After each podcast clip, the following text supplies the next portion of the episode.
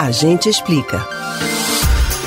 Aqui no A gente explica, nós já falamos sobre o motivo de pessoas vacinadas continuarem vulneráveis à contaminação do coronavírus. Já explicamos também várias vezes que a vacina é a melhor maneira de se proteger contra a Covid-19. Mas o funcionamento da vacina dentro do nosso corpo ainda gera muitas dúvidas para várias pessoas. Então, finalmente, o que acontece dentro do nosso corpo quando recebemos as duas doses da vacina contra o coronavírus? Não sabe? A gente explica. O objetivo da vacina é que quando uma pessoa receba ela, haja uma simulação da doença dentro do corpo do paciente sem que ele se contamine. É como se fosse colocado um pedacinho do vírus incapaz de te fazer mal, porém capaz de gerar imunização. Mas isso muda de vacina para vacina e nós vamos te explicar. Aqui no Brasil, a vacina mais distribuída contra o coronavírus é a vacina do Butantan, a Coronavac.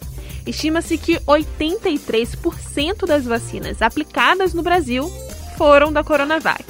Já 16% dos vacinados receberam a vacina da AstraZeneca, o restante da Pfizer. Então vamos explicar como cada uma delas funcionam nos organismos felizardos que já receberam as duas doses de alguma dessas vacinas contra a Covid-19. Começando pela vacina mais aplicada no país, a Coronavac. A técnica da vacina segue esse mesmo padrão que contamos anteriormente. A inativação do vírus, que nada mais é que usar uma composição química ou calor para matar o coronavírus. Na verdade, a estrutura dele continua lá, mas perde a capacidade de infectar as células humanas e causar a doença. Os pesquisadores misturam o vírus inativado com um composto que estimula o organismo a aumentar a resposta de imunização. Quando aplicada a vacina, o sistema identifica algo estranho, mas como o vírus está inativado, não causa os sintomas da Covid-19. Assim, as células criam um exército de anticorpos. Algumas dessas células, inclusive, funcionam como memória.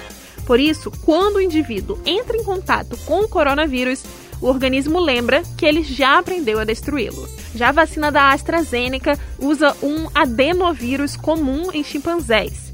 Essa é uma tecnologia que utiliza o chamado vetor viral.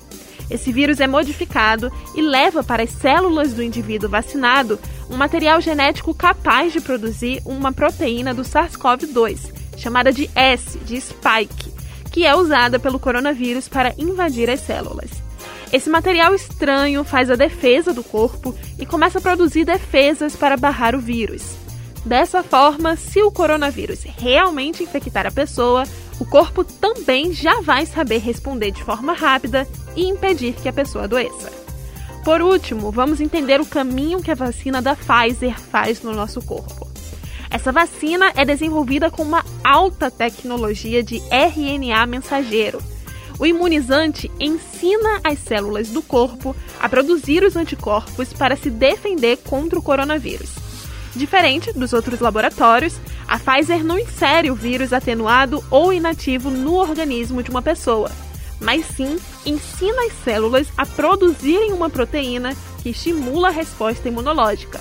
Assim, em contato com o vírus, elas já estão programadas a se defenderem. Em resumo, quem já recebeu qualquer um desses imunizantes ainda corre um risco, mesmo que mínimo, de se contaminar. O risco é menor ainda da pessoa ter a doença em estado grave ou ir a óbito. Mas mesmo com uma chance mínima, isso ainda pode ocorrer. Nós só vamos ter segurança completa quando todos os brasileiros já tiverem recebido a vacina.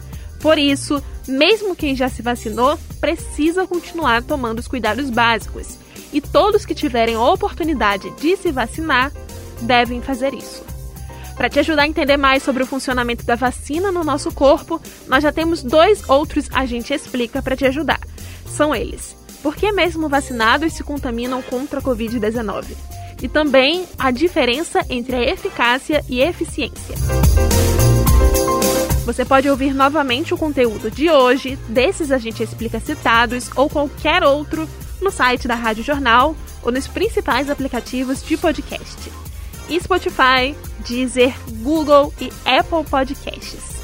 Beatriz Albuquerque, para o Rádio Livre.